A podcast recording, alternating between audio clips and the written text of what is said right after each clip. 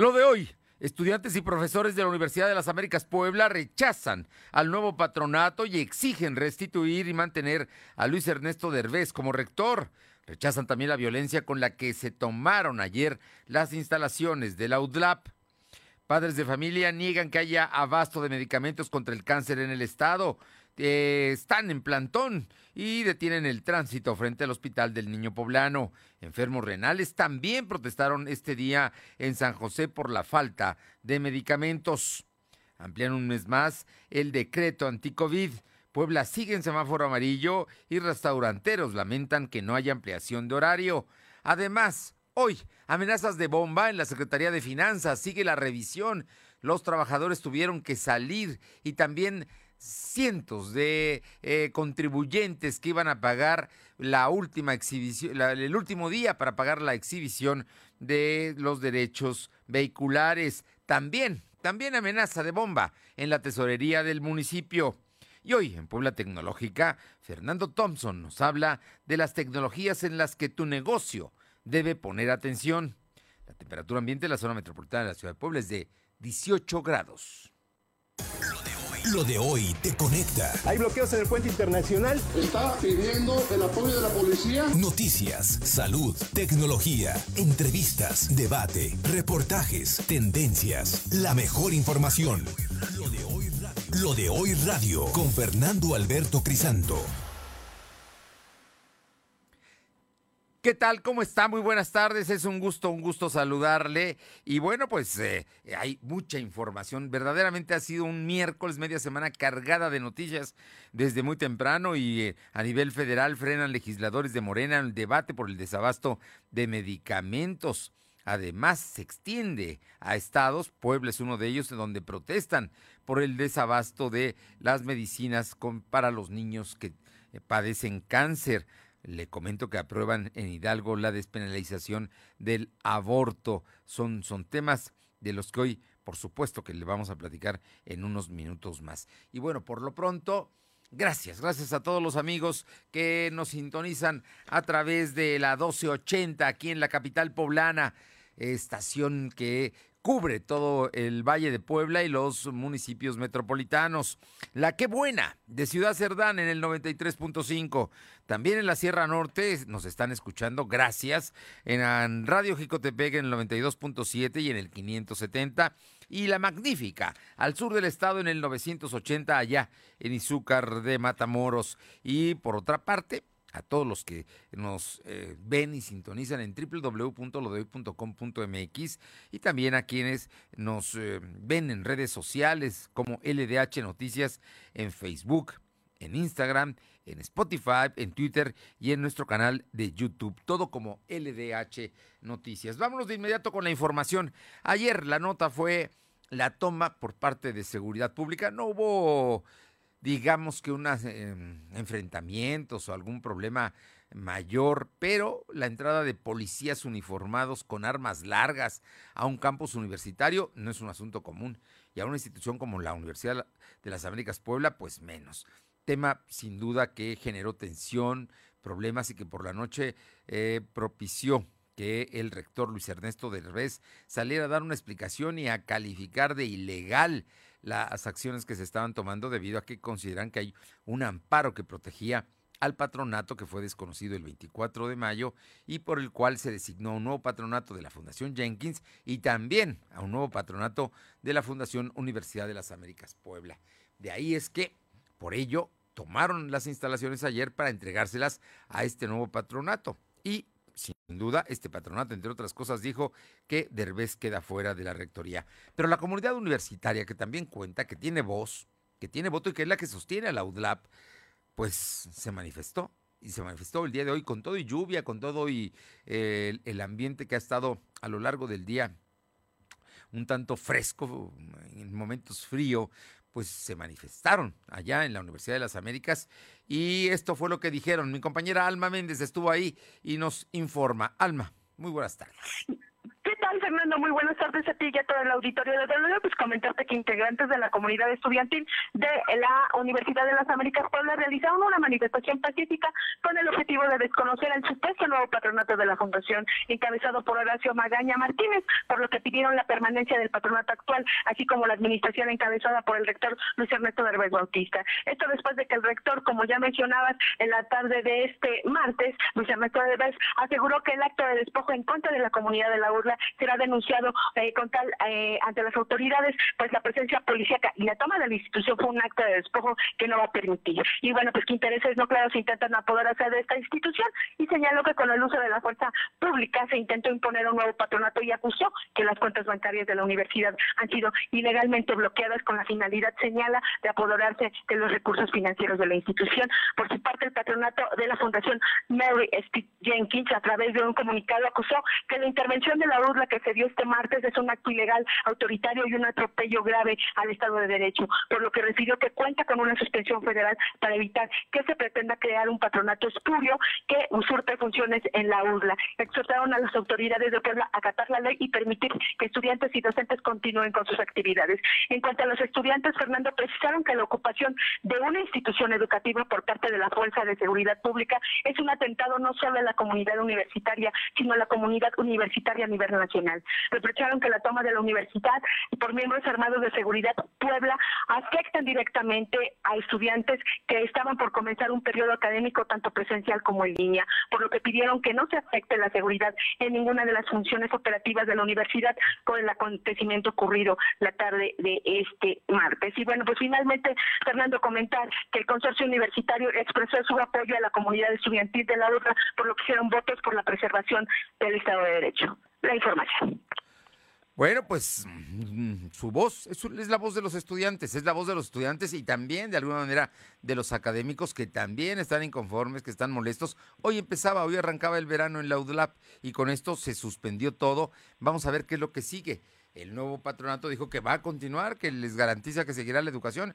Lo que yo no creo que garanticen es que esos mismos estudiantes se inscriban para el próximo periodo. ¿eh? Los papás y ellos mismos van a buscar a dónde ir, pero yo creo que la UDLAP así, con las condiciones y como se dio la entrega al nuevo patronato, si es que continúa, no se la van a dar. Vamos a ver qué dice la justicia federal después del trámite de que había un amparo. Podrían acusar de desacato al juez local eh, de Puebla eh, o la, a las autoridades que pidieron esto. Vamos a ver qué es lo que pasa. Estaremos atentos. Muchas gracias. Pero hay molestia en los lab, eso sí, en, en los estudiantes y los académicos. Gracias. Vámonos con mi compañero Silvino Cruz Cuate para que nos comente, porque hoy el gobernador Barbosa habló del tema de la Universidad de las Américas Puebla. Te escuchamos, Silvino. Buenas tardes. Efectivamente, esta mañana el gobernador Miguel Barroso Huerta dio a conocer la, que la intervención de la Policía Estatal en la toma de la Universidad de las Américas de Puebla ocurrió por la petición de un juez de la Ciudad de México para relevar al patronato. El titular del Poder Ejecutivo explicó que los integrantes del patronato anterior de UDLAP fueron relevados por la Fundación Mauricio Jenkins y lo que ocurrió ayer fue poner a los nuevos en posesión de un bien. Barroso Huerta negó que la Guardia Nacional haya participado en la diligencia ordenada por el juez de la Ciudad de México, sostuvo que solo estuvo presente la Policía Estatal. Agregó que el juez de la Ciudad de México envió un exhorto al Poder Judicial de Puebla, quien pidió colaboración entre órganos de justicia para que se lleve a, a cabo esta, esta diligencia. Escuchemos parte de lo que mencionó el mandatario. Y lo que ocurrió ayer fue poner a los nuevos patrones, a los nuevos patrones, ponerlos en posesión de un bien propiedad de la fundación. Es lo que pasó. Fue una diligencia ordenada por un juez civil de la Ciudad de México, ¿sí? Fue ordenada, este, y fue ejecutada en Puebla porque el, la universidad está acá en Puebla. Comentarte que el mandatario poblano estatal señaló que del 2013 hay conflictos relacionados con el patrimonio de la fundación, ya que su dinero fue cambiado de lugares en diversas ocasiones y actualmente se encuentra en Panamá. La información. Bueno, pues ahí está entonces. Hay un nuevo patronato que preside Horacio Magalla Martínez que hemos preguntado, pero nadie conoce, ni siquiera aparece en las redes sociales, ni en el Who is Who, ni nadie. Digo, no, si usted sabe quién es Horacio Magalla Martínez, ojalá y nos mande un currículum porque no se sabe y se supone que es el nuevo patrono y es quien va a administrar la universidad, digamos que es el nuevo dueño de la, de la UTLAP. Vamos a ver qué es lo que pasa. Oye, por otra parte, el, el, gobernador habló del grito. Ya se preparan para el 15 de septiembre y por lo pronto él no lo dará en el Palacio Municipal. Efectivamente, de haber condiciones sanitarias para la celebración del Día de Independencia, el evento se realizará en el balcón de Casaguayo y no en el Palacio Municipal de Puebla, así lo informó el gobernador Miguel Barroso Huerta. El titular del Poder Ejecutivo evitó dar una explicación para detallar los motivos por los cuales tomó esta decisión. Únicamente dijo que habrá verbena si el número de casos de COVID se mantiene a la baja. Adelantó que el personal de Casaguayo ya se encuentra realizando de las adecuaciones correspondientes, entre ellas la colocación de una campana. Escuchamos parte de lo que mencionó el mandatario llevaremos a cabo el grito que yo daré desde un balcón central, un pequeño balcón que hay acá en Casaguayo. Por eso se está viendo la instalación de una campana y todo lo necesario, con la correspondiente verbena en caso de que las condiciones de salud lo permitan. Importante mencionar que el año pasado este evento se realizó en la ciudad del Zócalo, sin embargo, no hubo personas presentes, únicamente estuvieron los juegos pirotécnicos, Fernando. Sí, fue, fue un evento donde estábamos precisamente en la pandemia y en, en un momento crítico. No hubo vítores y persona en la personas en la plancha, ¿no? Solamente un número muy reducido de invitados al, al, Palacio Municipal y desde el balcón de Palacio ahí dio el grito el gobernador Barbosa. Este año podría haber verbena popular, gente abajo y obviamente habrá dos gritos, ¿no? El de Casaguayo y seguramente la presidenta municipal eh, dará el grito en el Palacio, ¿no? Si, si es que las condiciones de salud así lo permiten. Muchas gracias. Buenas tardes. Son las 2 de la tarde con 11 minutos, 2 con 11, y le agradezco mucho, ¿sí? A la, a la, maestra Lluvia Sofía Gómez, investigadora del CUPREDER de la Benemérita Universidad Autónoma de Puebla, platicar para que nos, nos comentes, oye, el, el, este verano es un verano sin sol. Muy buenas tardes y muchísimas gracias. Hola, buenas tardes. Sí, claro que sí. Este, pues claro, tenemos ahorita algunos fenómenos meteorológicos afectando a gran parte del país.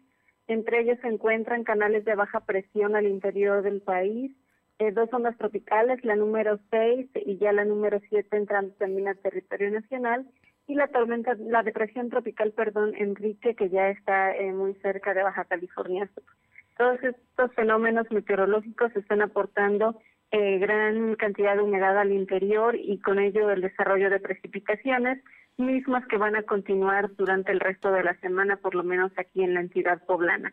Eh, las principales lluvias superiores a 25 milímetros las estamos esperando principalmente en la Sierra Nororiental, por lo que se recomienda extremar precauciones, sobre todo si vive en zonas vulnerables, es decir, en zonas donde eh, existen deslaves, crecidas de ríos eh, de respuesta rápida. Estás hablando, zona nororiental, es la zona de Teciutlán, ¿no?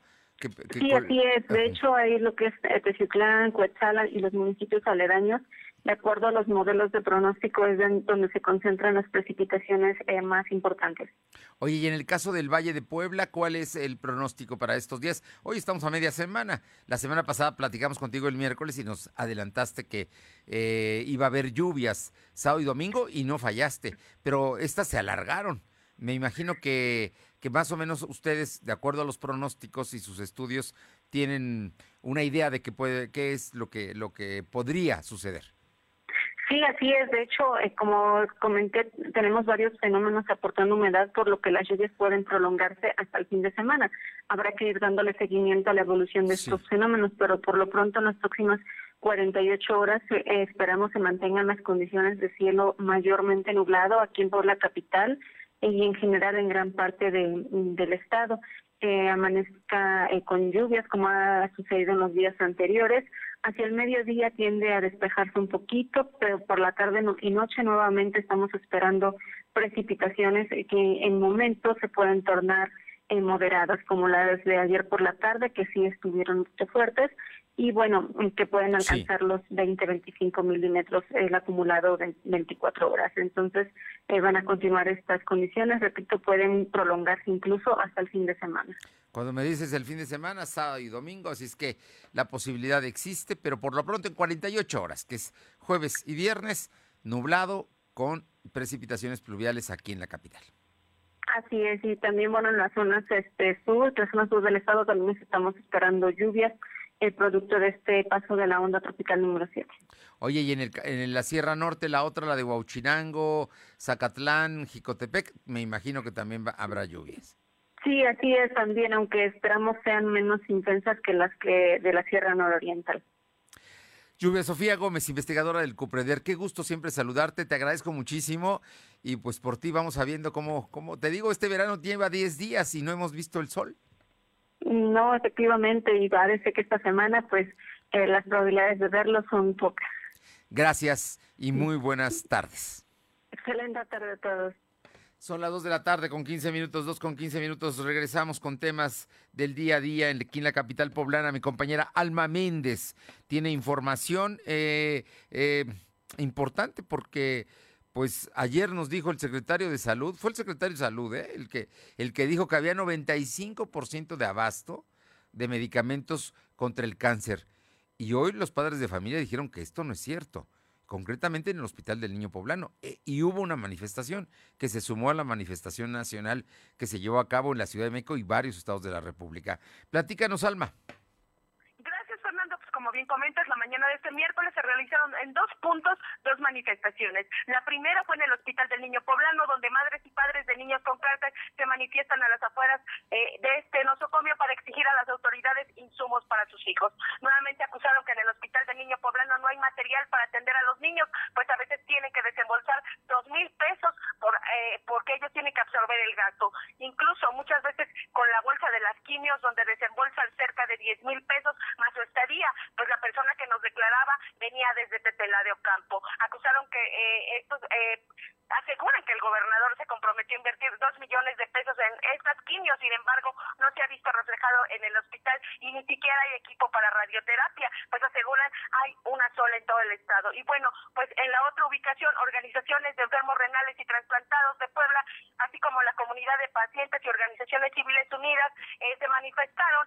a las afueras del hospital de San José eh, y en Casaguayo, donde exigen que el gobierno abastezca de medicamentos y tratamientos gratuitos acusaron que el gobierno encabezado por Andrés Manuel López Obrador no le interesa la salud de los mexicanos, pues no ha invertido en medicamento y material para la salud que requieren más de 1.700 pacientes trasplantados en Puebla. Y bueno, pues acusaron que no hay nefrólogos, que no hay médicos especialistas que atiendan a pacientes renales y con trasplante y denunciaron que han fallecido varios pacientes por falta de atención. La información, Fernando. Dos cosas, a ver, dos cosas que, tenemos que dejar muy claras. Por una parte, los padres de familia de los niños con cáncer en Puebla, en Puebla, protestaron hoy porque no tienen medicamentos, porque no tienen eh, equipo, porque no hay material para atender a los niños. Cuando le hablo de material, le hablo hasta de gasas. No lo hay en el Hospital del Niño Poblano. Y esto mm, deja muy mal parado al secretario de Salud que dijo que hay el 95% de abastecimiento. O sea que si miente, no dudes que le meta también a su jefe, el gobernador, ¿eh? el, el doctor eh, Martínez García. Por lo pronto, ese 95% no lo hay porque dicen que tienen que desembolsar hasta dos mil pesos porque ellos tienen que absorber el gasto precisamente del material para que atiendan a sus hijos en el Hospital del Niño Poblano. el, asunto es, es tema delicado. Y luego, por otra parte, fueron concretamente al Seguro Social enfermos renales, ¿sí? enfermos de riñón, que necesitan diálisis, que necesitan medicamentos, que necesitan atención, y trasplantados, que no reciben tampoco los medicamentos y que ellos, como son enfermedades crónicas, requieren cotidianamente, todos los días. Así es que también nada en el Seguro Social de atención a los enfermos renales aquí hablando tal cual comentas, efectivamente hace falta material y urgen porque eh, las personas pues siguen falleciendo por falta de material. Estaremos atentos, gracias. Gracias. Delicado, delicado este tema. Y vámonos con otros asuntos. Hoy, Aure Navarro, cuéntanos, eh, el PAN ya tiene coordinador de la fracción en el Congreso local. Por cierto que mañana tienen cita con el gobernador, los diputados panistas, y estará con ellos la presidenta estatal Genoveva Huerta. Cuéntanos. Pues efectivamente, este día la dirigente estatal del PAN, Genoveva Huerta, entregó a Eduardo Alcántara Montiel pues el nombramiento como coordinador del grupo parlamentario en el Congreso local para la nueva legislatura. Por su parte, ya Alcántara Montiel prometió mantener un parlamento abierto para terminar con los temas que se generen y así evitar que se queden en la congeladora como se acostumbra por pasadas legislaturas. Esto pues en alusión a la actual. Acompañada del secretario general del PAN, Jesús Giles, Huerta Villegas externó que los ajustes en el partido pues son parte de las acciones internas que se están haciendo con miras a recuperar la gubernatura en el 2024. Escuchemos electos de Acción Nacional, decidimos que el perfil más idóneo para coordinar los esfuerzos del grupo parlamentario que iniciará en los próximos meses en el Congreso del Estado es Eduardo Alcántara, un hombre con amplia experiencia en la administración pública y por supuesto en el quehacer legislativo. Vamos a hacer un grupo legislativo que va a buscar priorizar los consensos con el resto de los grupos legislativos inicialmente, en caso de no construir mayorías, y si no hubiese mayorías también vamos a estar señalando los disensos que tengamos en relación a lo que se debe de construir como escuchamos, Eduardo Alcántara puntualizó que en el Congreso local se necesita construir, junto con la fracción aliada del PRI, para lograr que la nueva legislatura pues sea efectiva, por lo que buscará que las propuestas del PAN se aprueben por mayoría. De las propuestas enviadas por el gobernador Luis Miguel Barbosa, así como de los próximos encuentros que se tengan, detalló que el PAN seguirá en la misma línea de ser oposición, pero con argumentos de apoyar todas las propuestas que sean en beneficio de los poblanos, vengan o no del Ejecutivo local, Fernando. Bien, oye, rápido, cuéntame. En el PRI creo que hay una conferencia de prensa, ¿no? De Néstor Camarillo, que ya es diputado local. Eh, eh, eh, ¿No tendría que separarse de su cargo al ser diputados los priistas, de acuerdo a sus estatutos? Porque están pidiendo ya sus remociones, ¿no? De, para empezar allá en México al líder nacional del, del PRI. Y aquí en Puebla también la posición de Néstor Camarillo. Pues efectivamente hubo un pronunciamiento este día y bueno, el dirigente estatal del PRI, Néstor Camarillo, reprobó la violencia con la que dos priistas, dijo, tomaron por la fuerza las instalaciones del Comité Ejecutivo Nacional, donde varios militantes se les obligó incluso a quedar dentro en contra de su voluntad y advirtió así que desde Puebla se iniciará un frente en defensa del Partido Nacional. Por su parte, la secretaria general del partido y diputada local electa Isabel Merlo Talavera acusó que esta toma irresponsable está siendo encabezada por Nayeli Gutiérrez, figura cercana al gobierno federal y que tiene la encomienda de desarticular a la alianza Va por México. En presencia de Jorge Estefan Chidiac, también tanto Isabel Merlo como Néstor Camarillo reprobaron la presencia de infiltrados que permitieron el ingreso de grupos armados y personajes que portaron palos para agredir a los verdaderos priistas en las instalaciones del CEN. Y bueno, como bien lo mencionabas, posterior a este pronunciamiento, Néstor Camarillo Medina descartó la posibilidad, bueno, de no repetir como dirigente del PRI y confirmó que estará listo para cuando lleguen los tiempos de la convocatoria, luego de que en octubre pues vence el periodo para el que fue eh, designado y señaló que de repetir como dirigente pues esto no entorpecería en ningún momento su desempeño como diputado local por la vía plurinominal en la siguiente legislatura, Fernando. Pues vamos a ver, porque eh, según los estatutos del PRI, quien ya tiene un cargo de elección popular tiene que renunciar para dedicarse al cargo de elección popular. ¿eh? Vamos a ver qué es lo que pasa. Gracias, Aure. Gracias. El PRI cada día peor, ¿eh? Cada día peor. Son las 2 de la tarde con 23. Lo de hoy es estar bien informado. No te desconectes. En breve regresamos. Regresamos. Ahora con Megacable, vive las emociones al máximo con HBO Max por Megacable, la mejor plataforma de streaming con miles de horas de películas, series, deportes y además 8 canales HD incluidos en tu tele por solo 99 pesos al mes sus primeros tres meses. Contrata ya al 339690 1234. HBO Max está en Megacable. Aplican condiciones. Lo de hoy es para ti. Conéctate a www.lodehoy.com.mx y suscríbete para recibir la mejor información en tu email. Las y los trabajadores tienen garantizados derechos sindicales y de contratación colectiva. Mejores condiciones de trabajo, de seguridad social y un reparto justo de utilidades. En la 64 legislatura, el Senado aprobó leyes y reformas en materia laboral. Quedaron protegidos los derechos de quienes trabajan a distancia. Y está prohibida la subcontratación explotadora. Se permite solo la especializada. Senado de la República. Cercanía resultados. Suscríbete a nuestro canal de YouTube. Búscanos como Lo de Hoy.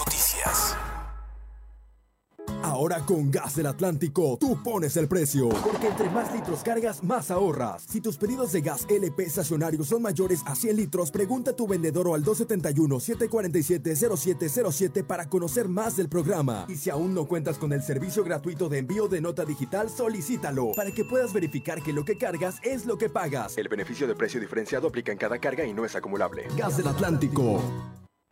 Lo de hoy es estar bien informado. Estamos de vuelta con Fernando Alberto Crisanto. La tecnología es lo de hoy. Mantente conectado. Bien, y una gente que queremos mucho aquí, que admiramos por su trabajo, por su desempeño, es el maestro Fernando Thompson, director general de Tecnología de la Información de la Universidad de las Américas Puebla. Y él como parte de esta comunidad que se siente agredida, no queda más que decirle, Fernando, un fuerte abrazo, solidaridad y ojalá prevalezca el Estado de Derecho. Ustedes, los universitarios de la UDLAP, lo merecen, lo han trabajado y sin duda tú eres uno de los grandes ejemplos de la gente de la Universidad de las Américas Puebla. Y hoy el maestro Fernando Thompson, profesional como es, nos habla en Puebla Tecnológica de las tecnologías en las que tu negocio debe poner atención. Escúchelo, vale mucho la pena. Fernando Thompson aporta para su negocio toda la información que necesita sobre tecnología. Fer, un fuerte abrazo. Buenas tardes. Hola, ¿qué tal? Hoy vamos a platicar para todos estos que quieren emprender, todos estos empresarios, emprendedores, qué tecnologías eh, es en las que tu negocio debe poner atención. El año pasado, la verdad es que sí fue el peor año para muchos en lo personal o en lo económico, pero también se catalogó el 2020 como el del gran salto tecnológico. ¿Por qué? Pues porque la experiencia que se generó en cuanto, por ejemplo, a desarrollos de inteligencia artificial, herramientas de colaboración, big data, eh, todo lo que ocurrió en Internet, el aumento de las ventas por e-commerce, la seguridad informática, la banca digital, todo el mundo descargando apps para entretenimiento, para estudiar. En fin, la pandemia y el confinamiento nos dejó pues varios efectos, ¿no? Entonces, estos avances que se obtuvieron a través del confinamiento llegaron para quedarse. ¿eh? No ahora que empecemos con nuestra nueva vida híbrida o flexible, yo creo que tenemos que aprovechar esta oportunidad, que no solamente los grandes negocios deben poner atención a esta tendencia, sino también tú, o sea, que quieres eh, poner tu negocio o tienes ya tu negocio, tú puedes mejorar muchísimo tu trabajo, sobre todo si quieres mantenerte relevante o vendiendo. Mira, ¿cuáles son las tendencias en las cuales creo que tú como negocio, como empresario, deberás de poner atención? Primero, en la implantación de asistentes digitales con voz. ¿A qué me refiero? Mira, 2021 se está buscando la nueva forma de combinar e interactuar eh, entre servicios y equipos de software en el marco de enfoques muy modernos para organizar procesos como, por ejemplo, servicios bancarios utilizando exclusivamente voz. Ahí ya no vas a hablar con un operador, todo va a ser por voz con tus bancos. Entonces piénsalo de esta manera, cada vez van a ser más frecuentes los asistentes como Siri, Cortana o Alexa, pero ayudándote a hacer cosas que tú quieres hacer con bancos o al pedir alguna ayuda de soporte técnico. Segundo, la integración de la inteligencia artificial. A mí me fascina la inteligencia artificial porque puede aplicar una amplia gama de información. Entonces, incluyendo video, imágenes y voz, actividad de tráfico en red y datos o sensores, la inteligencia artificial está en todos lados y se estima que al menos 25 mil millones de dispositivos de Internet de las Cosas van a estar conectados para el 2021, es decir, refrigeradores, lentes, relojes, automóviles, puertas, cámaras, en fin. Cuando las relaciones con los clientes vaya a empezar a automatizarse, ahí vamos a escuchar algo de que se conoce como chatbots. Los chatbots son precisamente estas entidades que pueden tener conversaciones con alguien que están automatizadas. Entonces yo creo que al rato no tardamos eh, en ver cómo va a mejorar, digamos, la inteligencia artificial, el análisis de datos, o vas a ver información clave sobre nosotros como clientes. Eh, todo este tema de inteligencia artificial se va a meter mucho en la curación de datos. Tercera, la migración a la nube, de las más importantes. De hecho, la migración de todas las plataformas para compartir, por ejemplo, eh, una ubicación centralizada que está basada en la nube, nos va a permitir eliminar barreras para atraer y retener a más clientes. ¿Por qué? porque hay muchas soluciones de software muy buenas. Yo te las he recomendado, por ejemplo, en mi portal en www.soyfernando.com, que son muy económicas y están en la nube y te permiten acceder a un volumen de información impresionante, dependiendo de la actividad obviamente de tu empresa, pero no necesitas invertir tanto dinero en infraestructura para acceder o disponer de toda esta misma información y aplicaciones o sistemas. Entonces, la nube es de los habilitadores más importantes definitivamente. La otra van a ser las conexiones veloces por 5G o versiones futuras. En México supuestamente tenemos el 4.5G.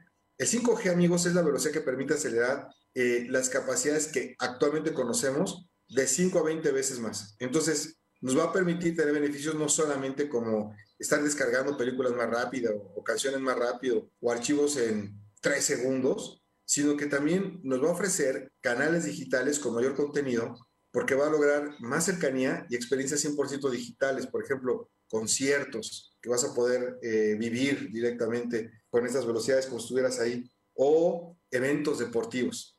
La siguiente es el modelo del e-commerce, o sea, el comercio electrónico va a jugar un papel muy importante en esta evolución, porque esta tecnología, el e-commerce, tiene la capacidad de alterar toda industria, porque puedes personalizar mejorando la experiencia de la gente y hoy los consumidores si desean más experiencias en compra que sean muy simples y rápidas. ¿eh? Por eso te recomiendo que sí te metas definitivamente a modelos de e-commerce. Y por último, la integración de la ciberseguridad. Mira, la ciberseguridad ahora domina una de las prioridades de todas las organizaciones. De hecho, a medida que se va adaptando el mundo posterior al, confinamiento de COVID, la ciberseguridad, aunque no lo creas, va a representar una gran oportunidad de negocio.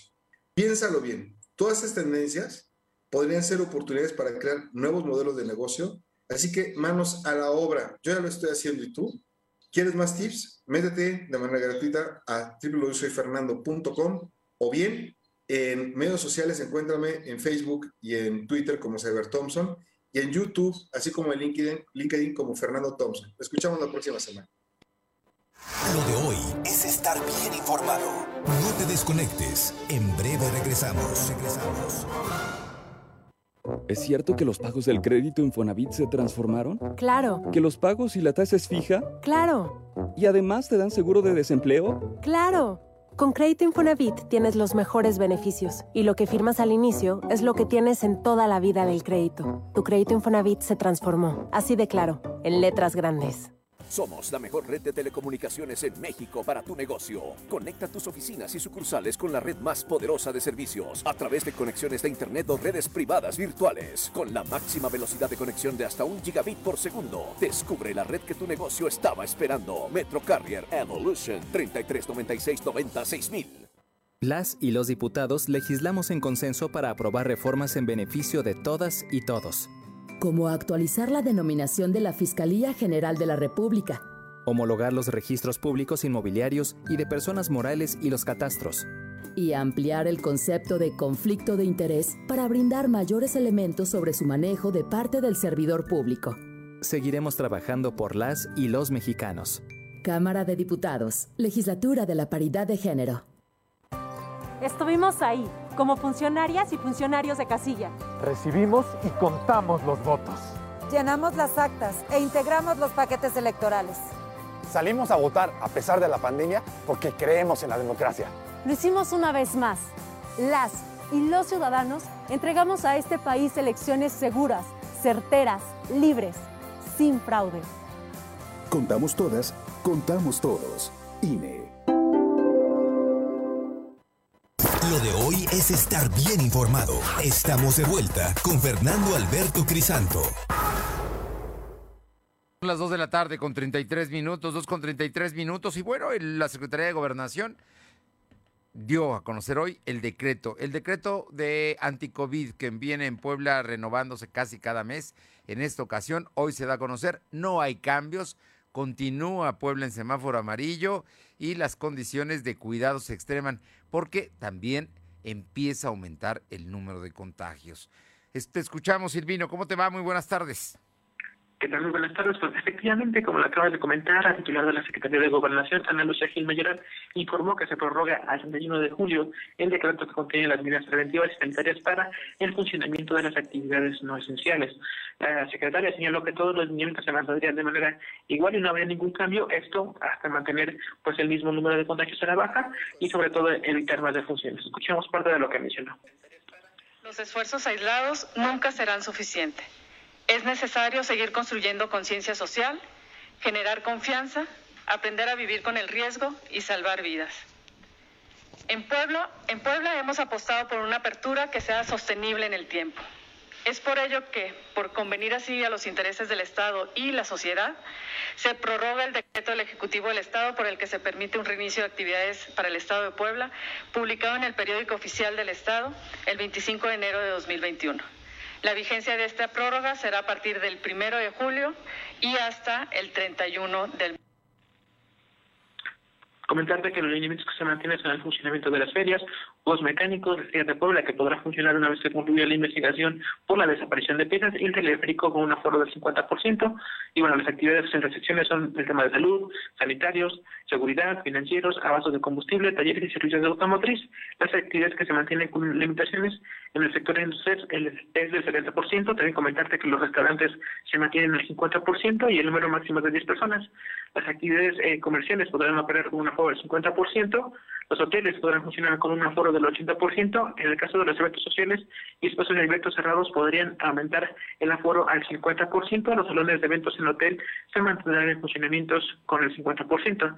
También comentarte que los cines se mantienen el 50%. La sala VIP, que garantiza en todo momento la zona de distancia, podrán operar al 70%. Las actividades culturales de, de teatro también se mantienen al 50%, en tanto que los parques y espacios públicos abiertos con un aforo del 70%, mientras que los eventos profesionales podrán llevarse a cabo con un aforo del 50%.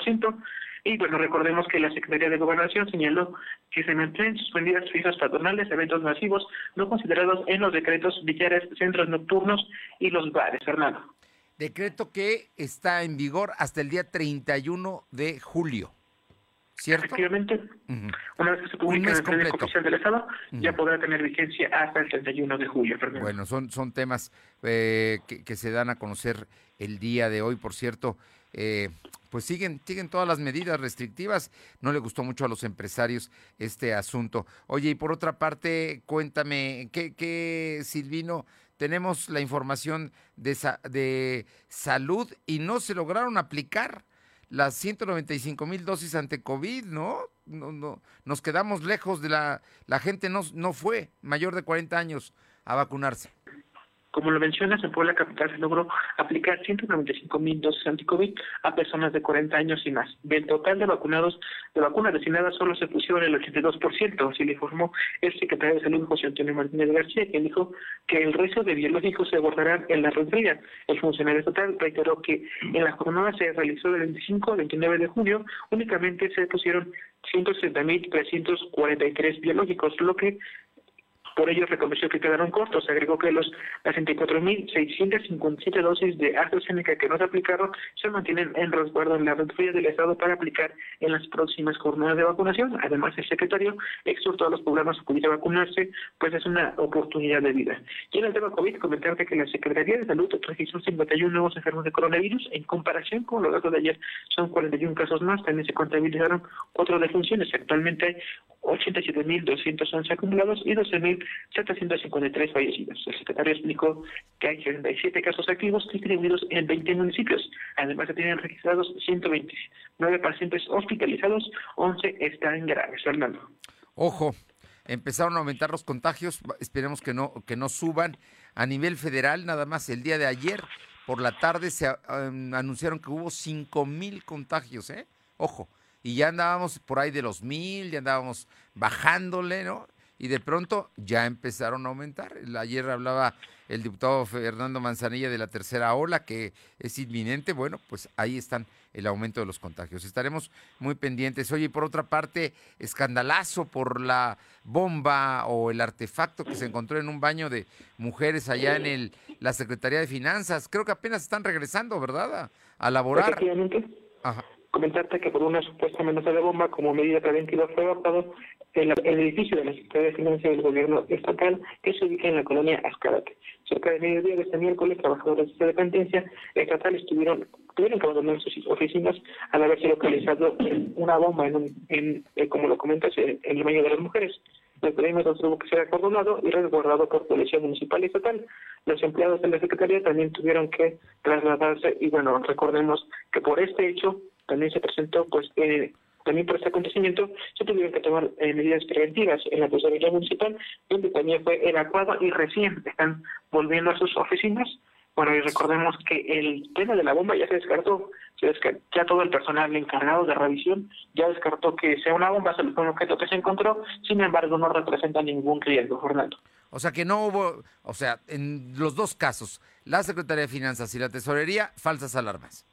Efectivamente, como tal, no se localizó una bomba y ya lo- los especialistas ya hicieron una revisión que duró por de tres horas y ya se descartó el hecho de que estuvieran en peligro los empleados. Oye, y nada más que, bueno, pues tres horas. Y hoy es el último día para pagar eh, el control vehicular, así es que había mucha, mucha gente formada, ¿no? Y con esto le dan en, pues, toda, toda la planeación administrativa se viene abajo en finanzas concretamente y en la tesorería pues normal porque también es fin de mes, tienen actividades extraordinarias. Por cierto que en el CIS de Puebla hay una cantidad de gente para pagar el control vehicular y un operativo policíaco brutal, ¿eh? cerraron todo alrededor del CIS. No sé qué otra cosa vaya a haber, pero así, así están las cosas. Gracias, Silvino. Buenas tardes. Vámonos con Luz María Sayas a Tehuacán. Y es que, pues, un grupo de habitantes de Coscatlán están molestos por la falta de obra pública y cerraron la carretera. Te escuchamos, Luzma. Hola, ¿qué tal, Fernando? Muy buenas tardes para ti, nuestros amigos de lo de hoy. Te comento que más de 17 horas de cierre de carretera de Tehuacán, Teotitlán, Coscatlán, Puebla, un grupo de habitantes de la sierra de Coscatlán molestos por la falta de obra y de incumplimiento del presidente Aldo Arbizu, fue lo que originó la decisión del cierre de la carretera a la altura de la desviación de San José a Tusco. Con llantas prendieron fuego, piedras, y al lugar llegaron autoridades estatales por el cierre de esta carretera, afectando a los conductores que transitan por estas vialidades. Arbizu Robles argumenta que ya no hay recursos suficientes para obra y solo serán en Oca- Ocotlán, Ocotlamani una obra de 4 millones de pesos, en, en Tehuantepec solo dos obras, con concreto y Xiltepec los módulos sanitarios, obras que no dejan conformes a los ciudadanos que dicen que no saben dónde quedó el recurso de los de tres años y de los tres órdenes de gobierno. Lamentable esta situación y recordemos que esta es la segunda vez que los habitantes cierran esta carretera, Fernando. Lamentable los hechos, pero así se vive en este mo- en este lugar. A 17 horas cerraron allá en Coscatlán la carretera, ¿no? Mm, Te digo, no, no, es, no es cualquier cosa porque es una comunicación muy importante. Muchas gracias. Buenas tardes. Bien, y vámonos eh, con eh, mi compañera Alma Méndez, que tiene información. A los restauranteros no les gustó que no, ellos estaban pidiendo que les ampliaran el horario para dar servicio. Te escuchamos, Alma. Gracias, Fernando. Pues comentarte que a la, cani- la candidata lamentó que para este decreto emitido por el gobierno estatal no haya habido ningún avance, pues ellos pedían un aumento de una hora más, ya que los restaurantes cuentan con mayor venta en la noche, así como una, a un aumento de aforo entre el 10 y 20%. En entrevista, la presidenta Olga Méndez Juárez señaló que el esperarse un mes más los obligará a no tener un avance en su recuperación económica y en la temporada del chile nogada, y dijo que existe voluntad por parte de la iniciativa privada. Si bien no están convencidos con el nuevo decreto, están dispuestos a trabajar de la mano con la autoridad como hasta ahora ha sido. Escuchemos parte de lo que comenta. pequeños avances como en todos los decretos. La verdad es que no siempre avanzamos de la forma en que nosotros queríamos que se avanzara, pero siempre había pequeños avances. En esta ocasión, bueno, en plática siempre, siempre hay diálogo, siempre hay eh, este, peticiones y por otra parte un diálogo abierto con la Secretaría de Gobernación. Comentarte, Fernando, que aseguró que la petición de subir una hora la apertura de sus negocios y el aforo era para ayudar a establecimientos que no han llegado siquiera a estos, eh, como los del centro histórico. Eh, la información. Bueno, pues ahí está, ahí está este, este asunto de los eh, eh, estaban esperando, esperando por lo menos una hora más para las noches, querían los restauranteros, pero No, no hay cambio, por lo menos no en julio. Oye, y por otra parte, finalmente ya se dio, ¿no? La, la reunión de eh, los trabajadores del sindicato del sector salud con el secretario, que no había habido una sola reunión, como que, como que el secretario anda en otras cosas, entre otras mintiéndonos diciendo que hay 95% de abasto de medicamentos oncológicos y los padres de familia dicen que no hay medicina en el hospital del niño poblano concretamente pero te escuchamos. ¿Qué, qué ¿En qué quedaron ya con el sindicato que amplió tres horas su protesta diarias? Comentarte, Fernando, que la secretaria general del Sindicato Nacional de Trabajadores de la Secretaría de Salud, Patricia Elizabeth Para Maldonado, mencionó que este miércoles se tendría una reunión con el secretario de Salud, José Antonio Martínez García, donde señaló que esta primera reunión que se da eh, con las autoridades de salud para lograr acuerdos en torno al cumplimiento de los derechos laborales de, eh, de los sindicalizados. Y bueno, pues aclaró que no existe ningún asunto personal contra la directora de operaciones de la Secretaría de Salud, de Salud Hilda Vázquez Sánchez, pero que sí es necesario que se remueva de su puesto pues ha maltratado al personal en estos tiempos tan difíciles de pandemia, cuando se les debe reconocer, pues ha sacado adelante la situación. Y pues confío con el diálogo que eh, sostuvo o sostendrá con las autoridades de salud que cumplan las demandas laborales de los trabajadores que por más de un año han permanecido detenidas, como son los trámites para obtener el escalafón de plazas al encontrarse en rezago 280. La información. Bueno, pues ahí está. Vamos a ver, vamos a ver. Parece que hay vías de solución. Vamos a ver si les cumplen, ¿no? Así es, Fernando, estamos en espera de que, bueno, eh, salga ella de la reunión y nos pueda comentar precisamente a los acuerdos a los que llegaron. Muchas gracias. Son las 2 de la tarde con 45 minutos, 2 con 45 y le comento que, bueno, pues esta mañana en la conferencia del presidente López Obrador se presentó eh, un nuevo espacio, el quién es quién en las mentiras, así es, el who is who de las mentiras. ¿Se acuerda que la semana pasada López Obrador nos dijo para exhibir a los medios cada miércoles y a los periodistas que según la presidencia se dedican a difundir eh, bulos o mentiras falsas sobre su gobierno? Y la vida pública nacional. Pues ¿sabe qué? La encargada del quién es quién de las mentiras es la poblana Ana Elizabeth García Vilchis, conocida como Liz Vilchis. Ella es una periodista poblana de 33 años que estudió la carrera de antropología en la Facultad de Filosofía y Letras de la UAP. Ella es egresada de la UAP y eh, ha trabajado durante 10 eh, años por lo menos en la Jornada de Oriente como coordinadora de contenidos digitales. Así es que es, eh, pues es, es, una gente talentosa, una poblana destacada, es militante de la izquierda, es ahorita diputada eh, federal, diputada local suplente. Es, iba en la, en la fórmula con, sí, es con, con, con la señora Mier, que iba en el primer lugar, ella es su suplente, ella va como la segunda y es pareja de el eh, candidato del que era director de gobernación del municipio, René Sánchez Galindo. Ah, así es que, bueno, pues ella, ella es Liz Vilchis. Eh, así es que eh, está, está ella en, ahora en esta posición en la presidencia de la República y va a trabajar directamente allá en la oficina de prensa de la presidencia de la República. Vamos con mi compañera Aure Navarro para que nos cuente por qué pues están defendiendo a los presidentes municipales electos de Santa Clara, Coyucan y de Huitzilan, que son de antorcha campesina. Eh, Aure.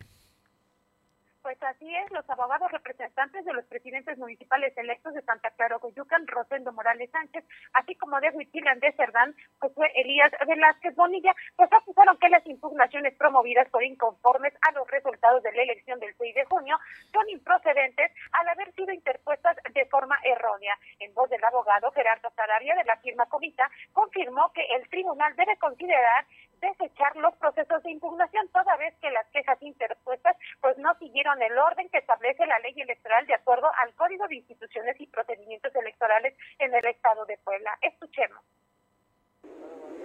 Esas impugnaciones fueron presentadas de manera irregular, concretamente en el caso de Ocoyuca, porque se presentaron, en lugar de hacerlo ante la autoridad responsable, que son los consejos municipales, se hicieron ante el Instituto Electoral del Estado en las oficinas centrales. Con ese elemento, el tribunal debería desechar la impugnación porque la ley detalló que en el caso particular de Ocoyucan las quejas fueron interpuestas en las oficinas centrales del Instituto Estatal Electoral cuando la ley electoral establece que todos los procesos de impugnación primero pues deben de pasar por los consejos municipales. Recordar que en Ocoyucan son tres impugnaciones interpuestas, la primera por Jesús Giles Carmona, abanderado del PRI-PAN, la segunda interpuesta por José Francisco Cortés Pancoal de PT Morena y PCI y la tercera por Marcela Lozada Cual de Nueva Alianza. Y ya por su parte el presidente municipal electo de Santa Clara Coyucan, Rosendo Morales, llamó a las autoridades electorales, bueno, a respetar los resultados populares de la elección del 6 de junio, Fernando. Pues ahí está, pero los están acusando de cosas feas, ¿eh? Vamos a ver qué es lo que dice la autoridad electoral. Oye, por otra parte, Lalo Rivera, presidente municipal electo de Puebla, hoy se reunió con los voluntarios de su campaña. Efectivamente, ese miércoles el alcalde electo de Puebla, Eduardo Rivera Pérez, se reunió con los brigadistas voluntarios que lo apoyaron durante el proceso de campaña. Les hizo un llamado para que se mantengan cercanos a las familias y estas puedan dar a conocer sus necesidades. Rivera Pérez destacó que a las familias no les importa la política, pero sí el trabajo que se hará desde el gobierno municipal a partir de octubre. Por ello, la importancia de seguir reforzando todos los acercamientos con los poblanos. Escuchemos. Lo que la gente quiere, amigas y amigos, de la política son resultados, son acciones concretas. Lo que la gente quiere cuando uno tiene la responsabilidad es que en verdad pueda haber seguridad, es que pueda haber más y mejores empleos, es que pueda haber buenos servicios públicos. Eso es lo que la gente quiere de la política. No lo perdamos de vista puntualizó que este ejercicio de acercamiento con su equipo político pues permitirá facilitar también la atención de asuntos urgentes para las familias de las colonias, unidades habitacionales y juntas auxiliares, una vez que inicie su gobierno en octubre, Fernando. Gracias, Aure. Son las 2 de la tarde con 50, 2.50. Lo de hoy es estar bien informado. No te desconectes. En breve regresamos. Regresamos. En Gas del Atlántico nos comprometemos contigo. Llevamos tu pedido pesado hasta tu hogar con nota física y digital. Asegurándote el peso completo. Y si no pesan tu tanque, el contenido es gratis en tu próxima compra. Recuerda que también tenemos para ti el azulito seguro y rendidor. Encuéntralo en tu tiendita o punto de venta más cercano. Pedidos al 271-747-0707. Gas del Atlántico. La maestra nos dijo que ya empezó la temporada de lluvias y ciclones tropicales. Y también que puede haber inundaciones, tormentas y hasta huracanes. Podemos enfrentar riesgos a la infraestructura y a nuestra seguridad. Recuerda tener una mochila de emergencia con tus documentos personales, atender las indicaciones de las autoridades y no cruzar ríos ni cuerpos de agua. Infórmate sobre las condiciones meteorológicas. Con agua y el Servicio Meteorológico Nacional te informan por tu seguridad. Con agua. Gobierno de México. Somos la mejor red de telecomunicaciones en México para tu negocio. Conecta tus oficinas y sucursales con la red más poderosa de servicios a través de conexiones de Internet o redes privadas virtuales con la máxima velocidad de conexión de hasta un gigabit por segundo. Descubre la red que tu negocio estaba esperando. Metro Carrier Evolution 3396 Lo de hoy es estar bien informado. Estamos de vuelta con Fernando Alberto Crisanto. Vámonos con más información. Mi compañera Caro Galindo, que está en Moyotzingo. Cuéntanos, Caro. Fernando, buenas tardes a ti al auditorio. Pues comentarte que habitantes de Santa María Moyotzingo finalmente aceptaron la instalación del cuartel de la Guardia Nacional luego de algunas aclaraciones que hizo el ayuntamiento. Resulta ser que este cuartel se va a construir en la parcela escolar de la escuela primaria José María Morelos y Pavón. Cabe destacar que los habitantes solicitaron el apoyo para diversas obras en favor de la comunidad y de la propia escuela. Y finalmente ya las autoridades llegaron a un acuerdo con la población. Recordemos que Santa María Moyotzingo es un foco rojo en materia de inseguridad. Es Junta Auxiliar, ¿verdad, Moyotzingo? Sí, Junta Auxiliar de, de Texmelucan, la más grande de San Martín. Bueno, pues vamos a ver qué es lo que pasa y bueno, la gente tiene derecho también a que las ayuden y que mejoren las condiciones, ¿no? Oye, ¿y qué pasa en Texmelucan con la policía municipal?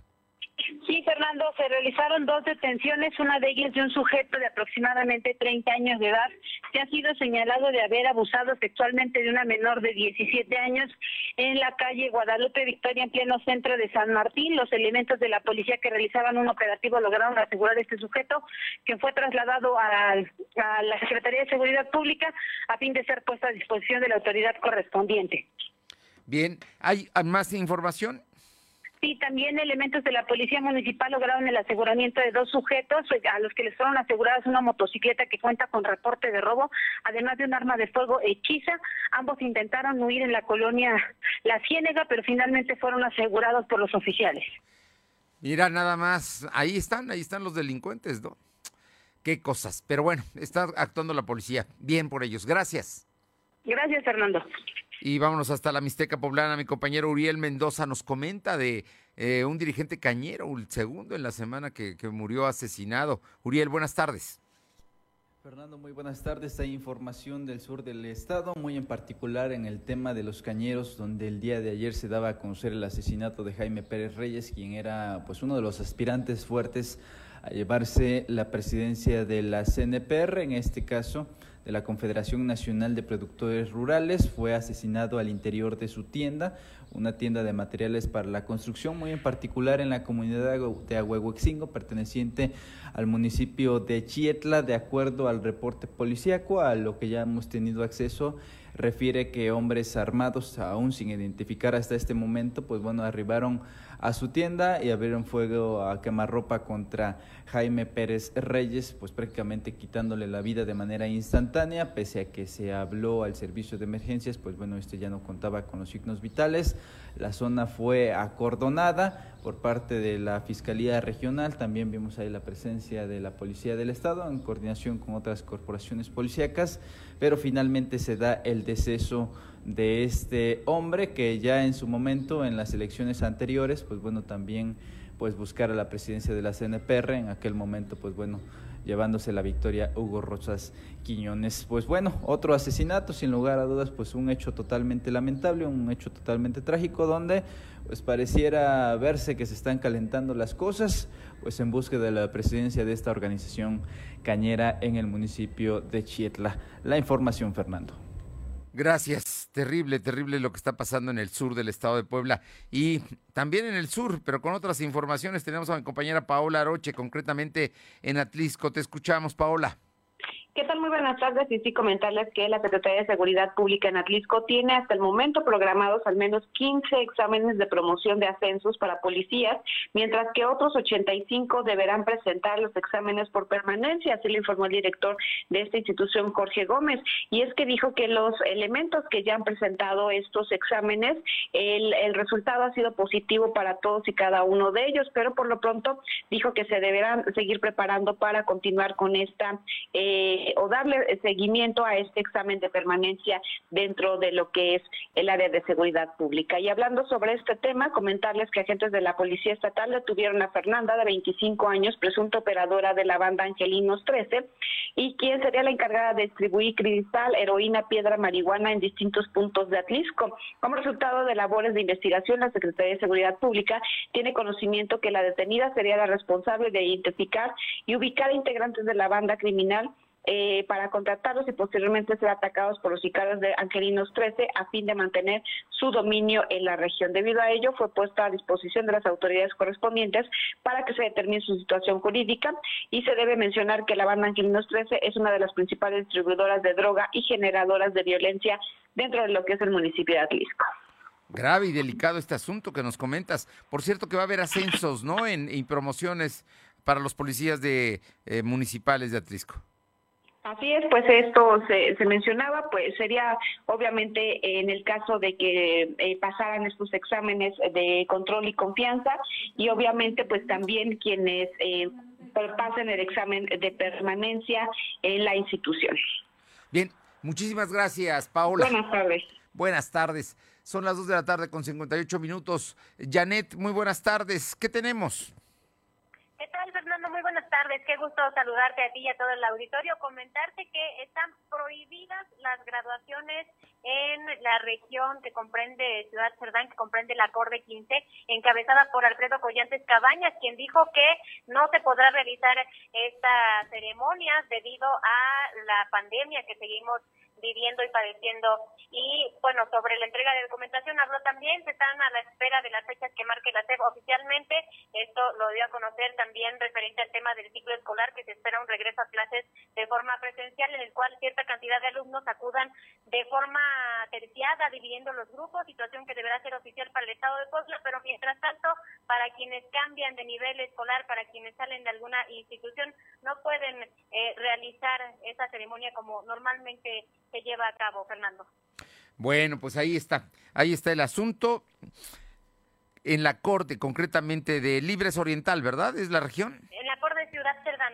Ah, de Ciudad Cerdán. No habrá graduaciones, ya es una determinación este año y es que estamos precisamente a punto de terminar el, el la, ya, el ciclo escolar y viene el cierre en las primarias, secundarias y los jardines de niños. Gracias, Janet. Buenas tardes.